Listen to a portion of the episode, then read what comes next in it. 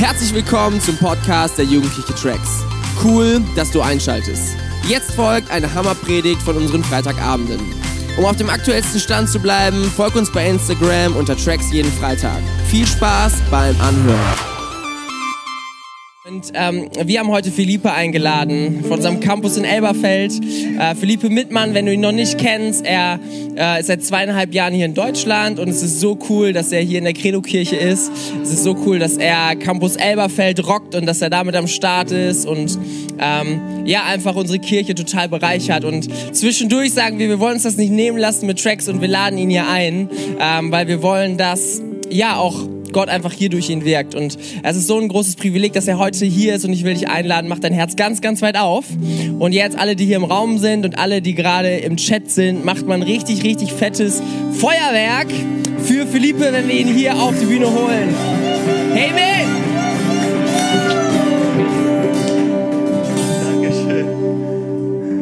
Dankeschön, Dankeschön, Dominik, für die liebe Worte. Das bedeutet mir sehr viel. Also Tracks bedeutet mir sehr viel, weil das war das erste Mal in meinem Leben, dass ich auf Deutsch gepredigt habe, habe ich bei Tracks gepredigt, ja, bei Forbreak 2018. Ja, ich, werde euch nie vergessen. Danke für, all, für alles, alles, alles. So coole Erfahrung mit Gott bei Tracks schon gehabt. Das ist echt der Hammer. Und ich freue mich so sehr, wieder hier bei euch zu sein und predigen zu dürfen. Das ist echt ein Privileg für mich, ja. Und schade, dass ich eure Gesichter heute nicht live hier sehen darf oder kann. Äh, hoffentlich bald wieder. Aber ich bin mir sicher, dass dort, wo du bist, Gott möchte und wird mit dir reden. Sei dabei, mach dein, wie Dominik schon gesagt hat, hat mach dein Herzen auf und bereite dich für, vor für das, was Gott für dich hat. Ne?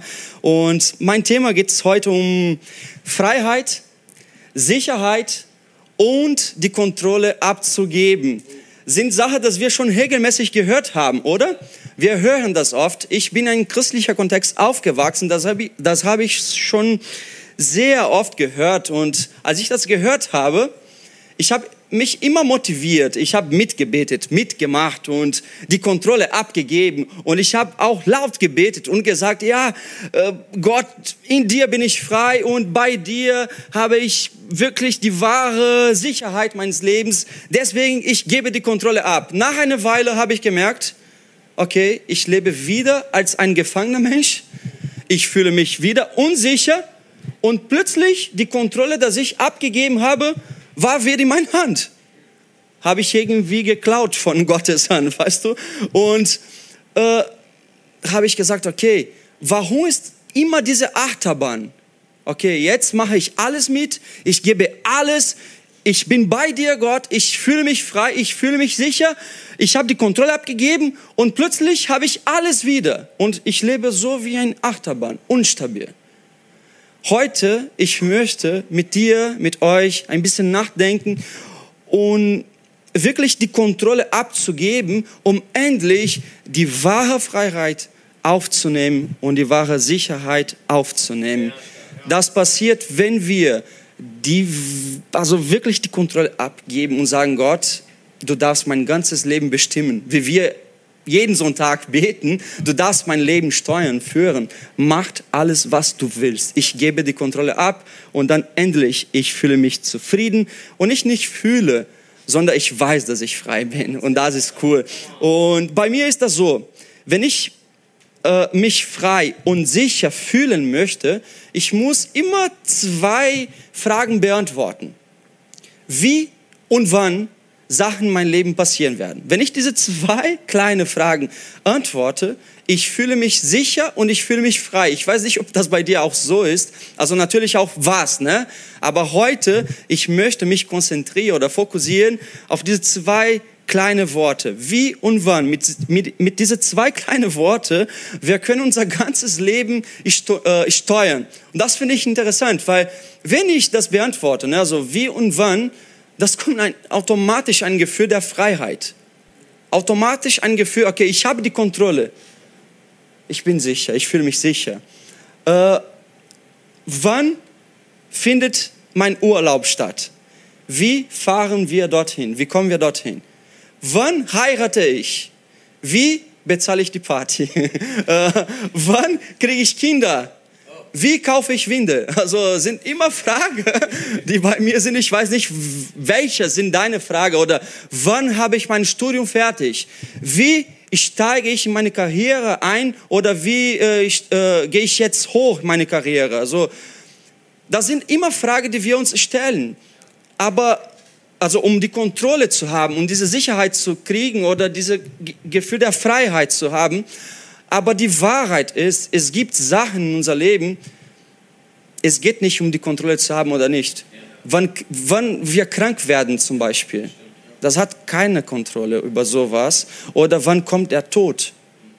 Oder wann werde ich mich verlieben? Über solche Sachen haben wir auch gar keine Kontrolle. Oder wie ich als Brasilianer werde ich das Jahr 2014 Halbfinale Fußball Brasilien gegen Deutschland 7-1 vergessen. Wie werde ich das machen? Bitte hilf mir, wenn du das weißt.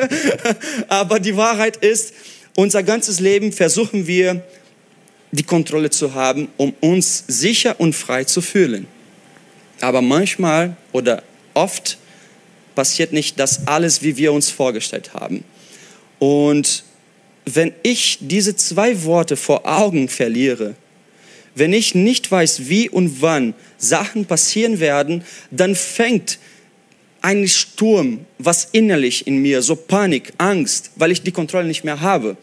Also bei der, bei der Arbeit, wenn du die Kontrolle verlierst, wenn du dein Wie und Wann dort nicht beantworten kannst, dann fängt ein Sturm in dein Leben äh, emotional, professionell, äh, geistlich auch oder bei der Familie, wenn nicht alles gut geht, wenn du nicht weißt, wie und wann Sachen passieren sollen, dann fängt ein Sturm. Oder äh, bei dein, in deine Finanzen oder äh, in deine Gefühle. Wenn du das nicht steuern kannst, fängt ein Sturm. Und so was haben die Jünger Jesus auch was also erlebt. Das finde ich interessant. Äh, bevor wir das lesen, Gott sagt, in Matthäus 6, 33, das lese ich für euch, und das steht so, äh, setzt euch zuerst für Gottes Reich ein und dafür, dass seine Wille geschieht. Dann wird er euch mit allem anderen versorgen. Das ist der Hammer. Weil heute, wir machen genau andersrum. Wir setzen allem andere Sachen zuerst und dann Gott kommt quasi als ein dazu. Aber darf ich dir was sagen? Gott ist keine dazu in dein Leben. Gott ist deine höchste Priorität, weil ich verstehe, dass wir die Kontrolle haben müssen und möchten und das hilft uns, uns besser zu fühlen. Aber ganz ehrlich, bevor wir das alles brauchen, alle diese Kontrolle äh, äh, auf unsere Pläne, Ziele, Kalender, Gefühle, Beziehungen, Karriere, Studium, wir brauchen Jesus. Wir brauchen Jesus, wir brauchen Jesus Perspektive, wir brauchen Jesus Mentalität, wir brauchen Jesus Art, um die Menschen zu lieben, wir brauchen Jesus Art, um zu reagieren. Wir brauchen Gott. Das ist alles schön. Ich, ich spreche hier nicht, nicht dagegen, das ist alles okay. Aber bevor diese, wir diese alle Sachen äh, haben möchten oder erreichen möchten, lasst uns Jesus suchen und diese Gott zuerst in unser Leben zu stellen, ja. Und die Jünger haben was erlebt. Das steht in Johannes 6, 16 bis 22. Das lese ich nicht. Ich erkläre oder ich erzähle euch eine Geschichte. Und das war Jesus hat mit den Jüngern eine bestimmte Uhrzeit abgemacht. Das Ziel war, wir wären mit einem Boot durch den Galiläersee äh, fahren oder baden, also ich weiß nicht, wie das heißt, aber werden wir durchfahren oder durchbaden und der andere Seite zu erreichen. Das ist ungefähr 14, 16 Kilometer. Okay, die Uhrzeit war abgemacht. Okay, wir treffen uns um keine Ahnung wie Uhr. Äh, die Jünger waren da, Jesus war nicht da. Was heißt das? Dass die Jünger deutsch sind und Jesus war Brasilianer. Ja, also, nein, nein, kein Scherz. Äh, Jesus war nicht da einfach. Und die Jünger waren trotzdem nett. Sie haben gedacht, okay, Jesus ist nicht da, dann lass uns für ihn ein Boot vorbereiten. Er wird irgendwann kommen, weil er hat das mit uns abgemacht. Dann er wird sehen, dass wir an ihn gedacht haben. Okay, boah, die Jünger sind nett, sie haben was für mich vorbereitet. Cool. Jesus ist bestimmt mit jemandem beschäftigt, er heilt, er predigt, er macht irgendwas, ein Wunder oder so. Alles gut, dann fahren wir jetzt los. Als sie schon sechs Kilometer ungefähr äh, weit waren, hat ein Sturm angefangen. Sie dachten sofort, wir sterben. Also ich weiß nicht, ob du schon eine Turbulenz erlebt hast, aber ich schon und das war ein bisschen chaotisch. Ich habe auch Maske getragen mhm. und äh, ich habe gedacht, ich sterbe. Dann natürlich, ne, wer möchte heute hier in diese Flugzeug Jesus nehmen? Äh, das war schon ein bisschen Panik da. Äh, aber ich dachte wirklich, ich sterbe. Ich kann gut nachvollziehen, was die Jünger auch gefühlt haben oder wie die Jünger sich gefühlt haben. Sie dachten, wir sterben. Es passiert jetzt ein wahrer Sturm hier in unser Boot und Jesus ist nicht da. Und plötzlich, sie sehen einen Geist aufs Wasser und dieser Geist läuft, also läuft übers Wasser einfach. Und dann Jesus ruft laut, ich bin's. Ich bin's. Keine Angst. Keine Angst. Ich bin's. Jesus ist einfach eingestiegen. Sie sind sofort der andere Seite erreicht und alles war gut. Was will ich damit sagen? Äh, also, was wollte Jesus die Jünger beibringen? Dass er ein Superhero ist? Ich glaube nicht. Wenn wir Jesus kennen, er möchte sich nicht so zeigen, dass er der, der Mann war. Er möchte nicht zeigen, dass er allmächtig war. Er möchte nicht die Jünger sagen, ey, ich kann das, ihr nicht. Also er wollte auch nicht zeigen, dass er der erste, erste Surfer der Geschichte war. Jesus wollte was spezifisch die Jünger beibringen und er möchte uns auch heute was beibringen. Und Gott hat so stark was in mein Herzen gelegt und das hat mich befreit. Und das möchte ich mit dir teilen. Das ist so, Jesus wollte die Jünger zeigen, ey, ich bin ein freier Gott in euer Leben. Ich komme wie und wann ich möchte. Ich bin nicht zu spät. Danke für das Boot, das ihr vorbereitet habt. Aber ich bin Gott. Ich komme zu euch wie und wann ich möchte. Das heißt, ich habe die Kontrolle. Ich habe die Kontrolle nicht verloren. Halleluja. Das ist so eine Botschaft, Freunde. Wir müssen das lernen, unser Herzen in diese Wahrheit auszuruhen. Weil wenn wir das wissen, wenn wir das machen und wenn wir das so beten, ja Herr, ich weiß es nicht wie, ich weiß es nicht auch äh, wann du kommst, aber eins weiß ich, du kommst. Dann haben wir die Kontrolle abgegeben. Dann haben wir die wahre Freiheit, die wahre Sicherheit gefunden. Und das, dann können wir endlich das aufnehmen und sagen, okay, ich vertraue dir, Herr. Ich weiß, wer du bist. Ich weiß, dass wie du machst und wann du machst, ist viel besser, als ich mich vorgestellt habe. Warum waren die Jünger erschrocken? Weil der Gott, der sie sicher, äh, sie sich vor, äh, vorgestellt haben, könnte nur mit dem Boot fahren. Der Gott, der Jünger, sie sich vorgestellt haben, könnte nur mit dem Boot fahren. Deswegen sie waren erschrocken. Erschreck dich nicht, wenn Gott nicht mit deiner Vorbereitung kommst, kommt. Ja? Erschreck dich nicht, wenn Gott deine Erwartung nicht erfüllt. Kann sein, dass er was dir beibringen möchte, Nämlich, ich bin ein freier Gott in dein Leben. Ich mache wie und wann ich möchte. Meine Gedanken sind nicht wie eure Gedanken, sind besser, sind größer, sagt der Herr. Prophet Jesaja hat das gesagt. Also ich denke was Gutes über euch. Das hat der Herr gesagt. Und das ist seine Wahrheit. Wenn wir das lernen, okay, ich weiß, Herr, dass vielleicht ich habe als gefangene Menschen von meiner Wie und wann bis jetzt gelebt.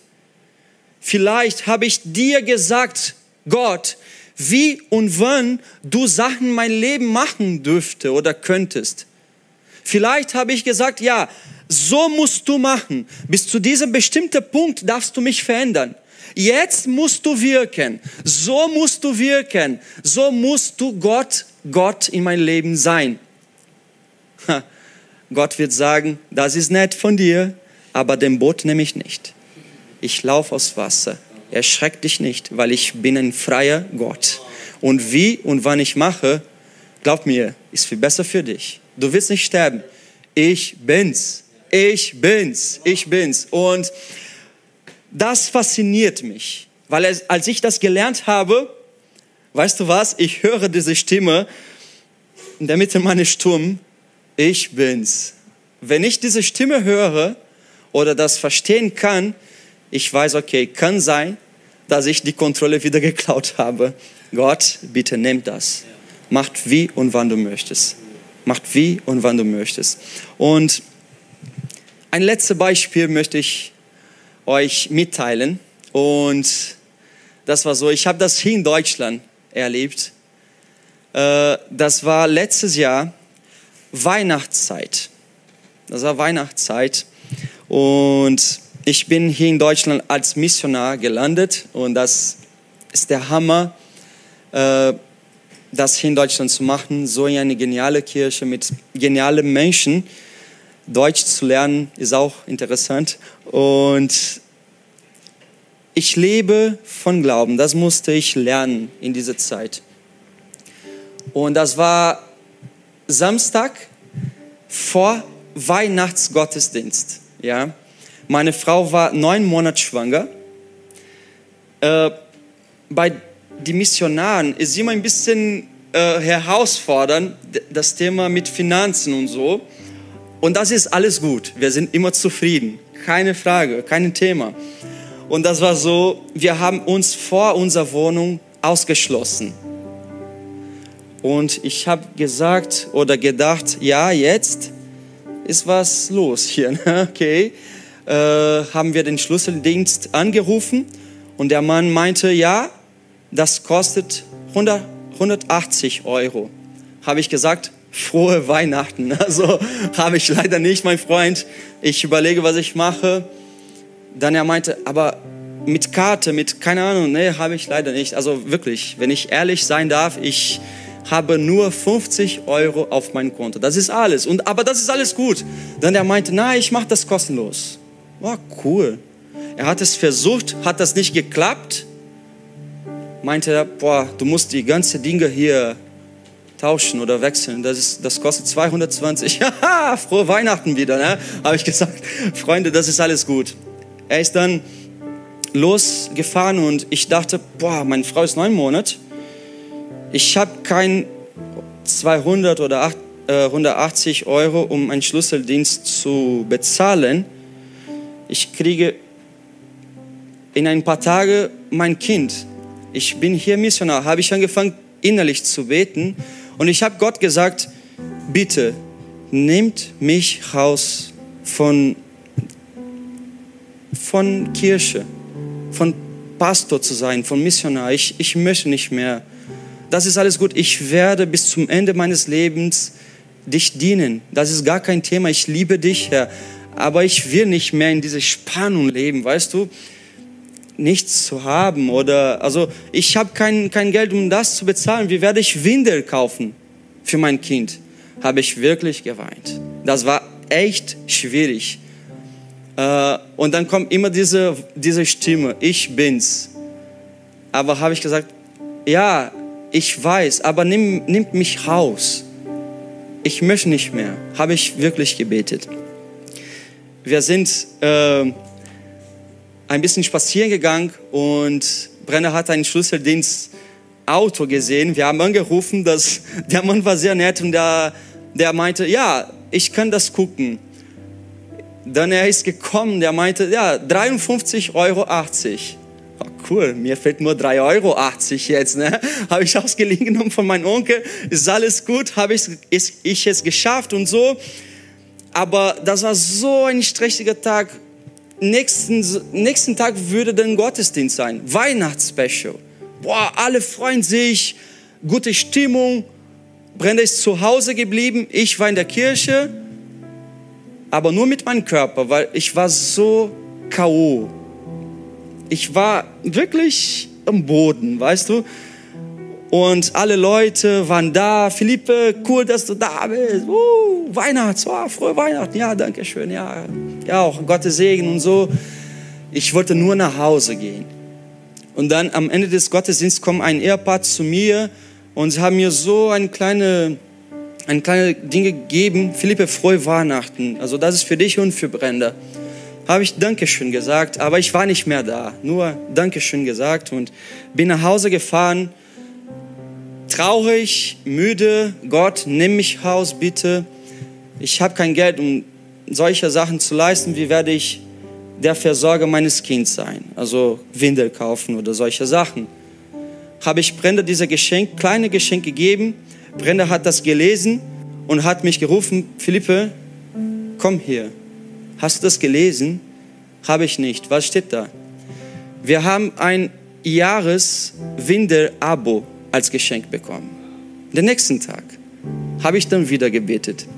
Vergibt mir, vergibt mir, weil dein Wie und Wann sind viel besser als meins. Du darfst die Kontrolle für immer behalten, mein Leben.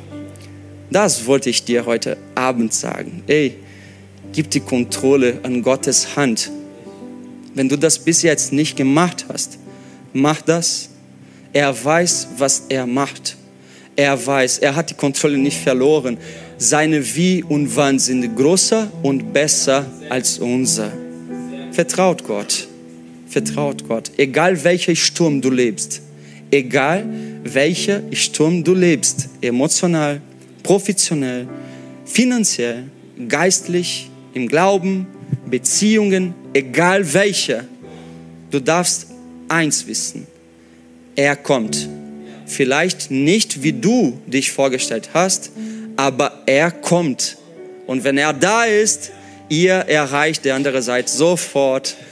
Die Sonne scheint, am Strand seid ihr und das Leben ist plötzlich wieder schöner geworden. Im Namen Jesus, ich lade dich ein, um das dort, wo du bist, zu machen. Mach deine Augen zu. Lass uns zusammen beten. Wenn du das bis jetzt nicht gemacht hast, also Gott, du darfst die ganze Kontrolle meines Lebens haben. Du darfst mein ganzes Leben bestimmen. Wenn du das nicht gebetet hast, bitte doch mit. Geh diesen Schritt nach vorne. Du darfst dein Herzen endlich ausruhen. Du darfst endlich die wahre Freiheit aufnehmen Du darfst endlich dich sicher fühlen, egal welche Sturm um dich herum passiert. Du darfst die Kontrolle nicht haben. Und das ist ein Privileg, weil wenn wir die Kontrolle haben, verliert Gott seinen Platz als Versorger und als Papa. Und wir leben als Sklaven, als gefangene Menschen von Gefühlen, von Gedanken, von Meinungen der anderen Menschen, von Vorschlägen, die wir bekommen, um glücklicher und zufriedene Menschen zu werden. Wenn wir die Kontrolle an Gott geben, wir leben als Gottes Kinder. Wenn wir die Kontrolle abgeben, weißt du, wer unser Versorger ist? Gott. Nur das.